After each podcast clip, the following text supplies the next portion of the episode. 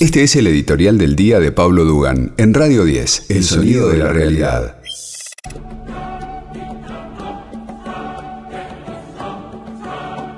Bueno, el tema principal del día es la foto de un festejo en la Quinta de Olivos durante la cuarentena, mediados del año pasado, eh, cumpleaños de Fabiola. Vamos a analizar un poquito los hechos y después les voy a dar mi opinión y, les voy a contar cómo, cómo lo veo yo. Lo que yo sé de esto, bueno, primero y principal, que el jefe de gabinete, eh, Santiago Cafiero, ha dicho que fue un error. Estamos todos de acuerdo. Fue un error. No hay eh, duda al respecto. No hay gente que dice esto no es un error, esto. No, fue un error. El presidente hoy hace una presentación en Olavarría. Entiendo que se va a referir, seguramente, para pedir disculpas por el error, ¿no es cierto? Lo que pasó allí, por lo que yo sé, es que hubo una celebración sorpresa para Fabiola Yáñez de parte de sus colaboradores. No es esto, eh, la verdad no, no, no sé si minimiza el error, simplemente les cuento como anécdota cómo se fue armando asesores que evidentemente no entendieron la gravedad de la situación y el compromiso en el que estaban poniendo eh, tanto a, a, la primera dama como al presidente. Entonces, un grupo de asesores, porque no son amigos, o sea, son amigos que. O sea, por eso todo, cuando vos vayas a la justicia con esto, seguramente vas a ver que todos tenían permiso. Cerrame el otro estudio, por favor. Eh, vas a ver que todos tenían permiso para circular. Eh, seguramente, pues son funcionarios que trabajaban asistiendo a la primera dama. ¿Ok? Pero de todos modos había un límite para las reuniones, ¿no es cierto? Ahí está la violación. Miren, eh, yo quiero empezar por el principio. ¿Saben cuál es el principio? El principio es que todos los que gobiernan son seres humanos. Todos los que gobiernan son seres humanos. Yo no creo que haya ni presidentes perfectos, ni reyes perfectos, ni ministros perfectos, ni diputados perfectos. Todos cometen errores, todos son humanos. Con esto no quiero decir que no, que, que, esto no existió, ni que no pasó, ni que es una pavada. Yo lo que digo es que hay que ponerlo en su justo contexto y en su justa medida. ¿Qué es lo importante de los presidentes? ¿Lo que hacen en su vida privada o lo que hacen en su vida pública? Y ahí yo trazo una línea y si querés comparo a Alberto Fernández con Mauricio Macri. Mauricio Macri, cuando nosotros hablamos de las entradas a Olivos, las entradas a la Casa de Gobierno, tienen que ver con delitos que cometía Macri relacionados absolutamente con su condición de presidente. Porque en la vida privada, a mí si Macri hacía esto o lo otro, no me importa nada, no me importa nada. A mí nunca me importó la vida privada de los políticos. Me parece hasta una bajeza meterse en la vida privada de los políticos. Y si esa vida privada incluye errores, ahí no lo juzgo yo como presidente, lo juzgo como cualquier otro ciudadano. Es decir, ¿hubo violaciones a, las normas de cuarentena? Y estuvo lleno. Que tire la primera piedra el que no eh, violó la cuarentena en algún momento por algo. La cuarentena ha sido muy difícil, es una, un desafío para la humanidad único, único, que tal vez no volvamos a vivir nunca, que nos vamos a acordar como la situación más loca del mundo. Y en esa situación, bueno, millones incumplieron en algún momento, y no les estoy cayendo, en algún momento, y bueno, no aguantaron más, hicieron, se mandaron una macana. Hay otros que no, ¿eh? no digo que hay, hay algunos que seguramente cumplieron.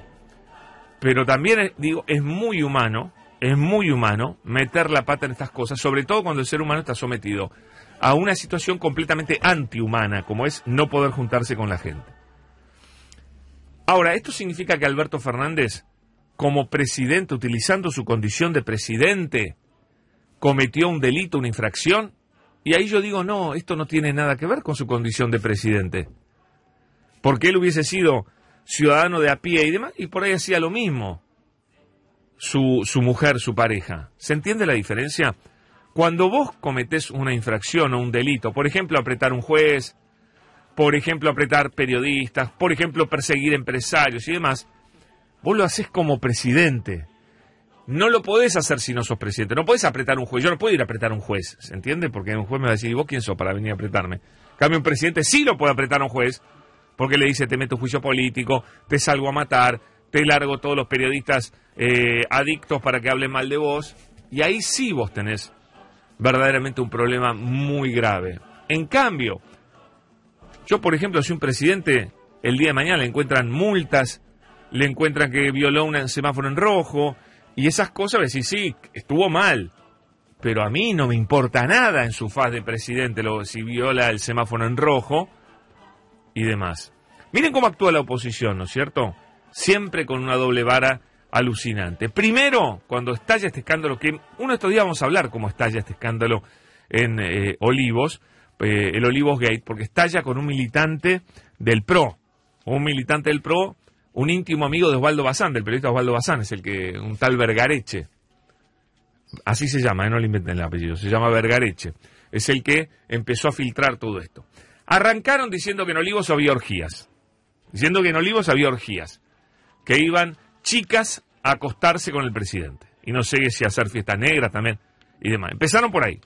Después siguieron porque, bueno, no había orgías, pero sí iba gente que no tenía que ir. Mentira. El presidente tenía que trabajar y trabajar para el presidente incluye recibir gente. Por ejemplo, un periodista, un empresario, un artista que está eh, reivindicando derechos de su, de su profesión y demás. Tampoco encontraron nada por ahí. Tampoco encontraron nada por ahí. No van a encontrar un juez que diga que eso fue ilegal. Ahora sí aparece algo que es una infracción a las normas de la cuarentena, que es la reunión social. Acá sí, por primera vez, tienen algo para decir. Pero no tiene que ver con su condición de presidente. Tiene que ver con la vida privada del presidente y la primera dama. Esto mismo, esto mismo pasó en otros países del mundo. No fue Argentina el único lugar del mundo donde se encontró que algún funcionario cometió un error. Por ejemplo, Erna Solberg, primera ministra de Noruega, la jefa de gobierno de Noruega, fue multada por las autoridades tras participar en una fiesta de cumpleaños durante las restricciones. Exactamente igual. Exactamente igual. Mira esta diferencia. El ex ministro de Salud británico, Matt Hancock, renunció en junio pasado luego de que se publicaron fotos con su amante en su oficina de Westminster. ¿Cuál es la diferencia entre el ministro de Salud británico y la primera ministra de Noruega? Que la primera ministra de Noruega fue elegida por la gente. En cambio, los ministros no. Si un ministro violaba la cuarentena, lógico que tenía que salir por el aire volando. Ahora, el presidente de la nación, frente a esta infracción, en la cual estoy de acuerdo, si le corresponde una multa, si el juez dice hay que multarlo, que lo multen, y lo tendrá que pagar el presidente de la nación. Me parece en eso tabla rasa, para todos exactamente igual, y tendrá que pagar la multa. Pero hablar de juicio político por algo que hizo el presidente en su vida privada es, es de una enormidad, es un montón, muchachos, se sobregiran. ¿Ustedes creen que María Eugenia Vidal no violó la cuarentena? Sí, hay pruebas de que la violó. El mismo eh, Horacio Rodríguez Larreta también violó la burbuja cuando se metió en un colegio, en una clase, para mostrar que las clases que se yo violó, rompió una burbuja. Eso también es una infracción. También es una infracción. Patricia Bullrich circulaba en la pandemia con un permiso trucho. ¿Me entendés? Y ninguno de ellos tuvo un control en la puerta de su casa a ver quién entraba. Lo que pasa es que la Quinta de Olivos, como el presidente de la Nación vive ahí, porque está obligado a vivir ahí, porque si el presidente sabían que si no vive en la Quinta de Olivos tiene que devolver a la familia que donó esas tierras, tiene que devolver la Quinta de Olivos, que vale miles de millones de dólares, ¿no es cierto? Entonces el, presidente es el único que le controla quién entraba a la casa. ¿Vos sabés quién entraba en la casa de Bullrich a la noche? ¿Sabés quién entraba a la casa de Macri a la noche? ¿Sabés quién entraba a la casa de Rodríguez Larreta a la noche? ¿Sabés quién entraba a la casa de María Eugenia Vidal a la noche? No quiero ni pensar, porque en la faz pública ya violaron la cuarentena. Entonces guarda con esto, a no sobregirarse, a no volverse locos. ¿Esto estuvo mal? Sí. ¿El gobierno tiene que pedir perdón? Ya lo hizo Santiago Cafiero. Entiendo que el presidente también lo va a hacer. Si hay una denuncia, tendrá que venir un juez y este, hacerle una, una multa y chau, la tendrá que pagar el presidente de la Nación. Ahora, que me vengan a decir que esto marca cómo es Alberto Fernández como presidente, no, las bolas, no. No porque no tiene que ver con su trabajo como presidente. Él como presidente de la pandemia, ¿qué hizo? Lo que tenía que hacer, y yo reivindico todo lo que hizo Alberto Fernández en la pandemia. Mandar a hacer la cuarentena, hacer negociaciones que fueron exitosas con, eh, con laboratorios para que las, las, las vacunas llegaran lo antes posible. Ahí tenemos la declaración del CEO de Pfizer que dijo nunca hubiesen llegado a países de medianos recursos como el nuestro las vacunas antes de la mitad del 2021. ¿Y qué hizo el presidente? Nos cuidó la salud. Porque hay mucha gente que dice, yo no podía ver a mi papá. Pero bueno, podías ver no ver a tu papá porque Alberto Fernández lo decía. Porque si vos querías romper la cuarentena, ibas. Vos no tenías que ver a tu papá para no matarlo a tu papá. Porque acá hubo mucha gente que fue a visitar a los padres, los contagió y los mató. ¿Sí o no? Entonces, cuando a vos te dicen hay pandemia, hay cuarentena, nadie te pone un policía al lado con un revólver en la cabeza para que vos no las cumpla. Había quienes cumplieron, había quienes no cumplieron. Ahora, cuando vos no cumplías, te arriesgabas. Y si vos no cumplías y te ibas a visitar a tu papá y vos tenías coronavirus, tu papá se moría. Entonces, déjense de jorobar con que acá lo importante es lo que hacía el presidente. Lo importante que del presidente son las medidas que toma como presidente. Y ahí sí vos podés decir, este presidente hizo un desastre total, juicio político, me parece perfecto. Ahora, juicio político por una infracción a la cuarentena porque una vez hubo un desliz, que es un error, por supuesto, y que merece una multa, de ahí a un juicio político, un tipo elegido por la mayoría de los argentinos. Pero ustedes están locos. Estamos todos locos. Si nos comemos esa curva, estamos todos en pedo. De ninguna manera. Es, es una enormidad lo que están diciendo.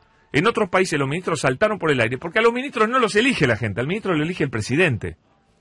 Como se fue Ginés González García. Pero mirá también ahí, dijeron que era un delito, que yo, no hubo delito tampoco en el supuesto vacunatorio VIP. ¿Cómo tampoco van a encontrar acá un delito? Van a encontrar una infracción. Pero de vuelta, arrancaron con la orgía, arrancaron con el descontrol y se encontraron con un festejo de cumpleaños filtrado por una pseudo periodista que quién sabe los intereses que provoca con estas cosas. No me quiero meter, no me quiero meter, pero que es una historia lamentable también. Entonces, bueno, a no comerse la curva, a no eh, asustarse y dejarse llevar por cosas que son realmente completamente diferentes a cómo las están presentando. Insisto, hubo un error. Que le pongan la multa al presidente y a, eh, y a su compañera, a la primera dama. De ahí a un juicio político eh, es, es, una locura. Es, es, como decir que yo porque metí un gol en un picado, mañana tengo que ir a jugar al Barcelona. O sea, es, es demencial. No tiene ni pie ni cabeza. Y tiene, ¿sabes qué? Mucho que ver con el afán destituyente y el afán golpista que tiene la derecha argentina. Que ante cualquier problema que no le gusta una política, que no le gusta una idea, claro, cuando el presidente dice eh, van a, va a ser este, Internet una Em, un servicio público, salen todos como locos a matarlo al presidente y a pedirle juicio político por cualquier nimiedad. ¿Les preocupa la pandemia? No, si ellos mismos rompían la cuarentena, si ellos mismos llamaban a romper la cuarentena. Dejémonos de jorobar, acordémonos de eso. Los tipos que querían que se rompiera la cuarentena se indignan porque hubo una reunión, una reunión en Olivos que no debería haber ocurrido. ¿Se dan cuenta ustedes la locura? ¿Pero lo hacen por eso o lo hacen porque se vienen medidas que pueden perjudicar a los que les pagan el sueldo a ellos? A los que, los, los bancan, a los que los eligieron, a los que hicieron que ganaran en el 2015. ¿Ustedes qué creen? No seamos ingenuos, no seamos ingenuos. Es muy jodido todo lo que se está jugando acá. Las medidas que favorecen al pueblo, en general, los que no son el pueblo las ven como ataques, las ven como ataques, las ven como que les quieren sacar cosas. Por eso este gobierno va a sufrir este embate y muchísimos más. Pero acá hay que mantener la institucionalidad siempre. El presidente de la Nación fue elegido por la mayoría de los argentinos. Un juicio político por esta nimiedad, por más error que haya y por más feo que pueda parecer, porque acá ¿qué hacen eh, los periodistas eh, antigobierno? ¿Qué hacen? Te muestran la foto para que te indigne. Vos encerrado y ellos de joda. No. Ellos estaban encerrados igual. Tuvieron un desliz, sí, tuvieron un desliz. Como vos también debes haber tenido algún desliz en algún momento. Porque todos lo tuvieron, lo tuvimos, en algún momento. Pero de ahí a decir, ah, no, entonces la cuarentena era una mentira. Entonces, no, la, la cuarentena salvó vidas. Parece que hay que poner las cosas en su justo contexto y en su justa medida. Pero bueno, Hoy el presidente va a hablar, seguramente va a pedir disculpas y me parece que eh, hay que seguir. Del otro lado, Y del otro lado van a decir que fue una bomba nuclear. No fue una bomba nuclear. No fue una bomba nuclear. Sin duda que no lo fue. Este fue el editorial de Pablo Dugan. Descarga nuestra app y lleva a Radio 10 a todos lados. El sonido de la realidad.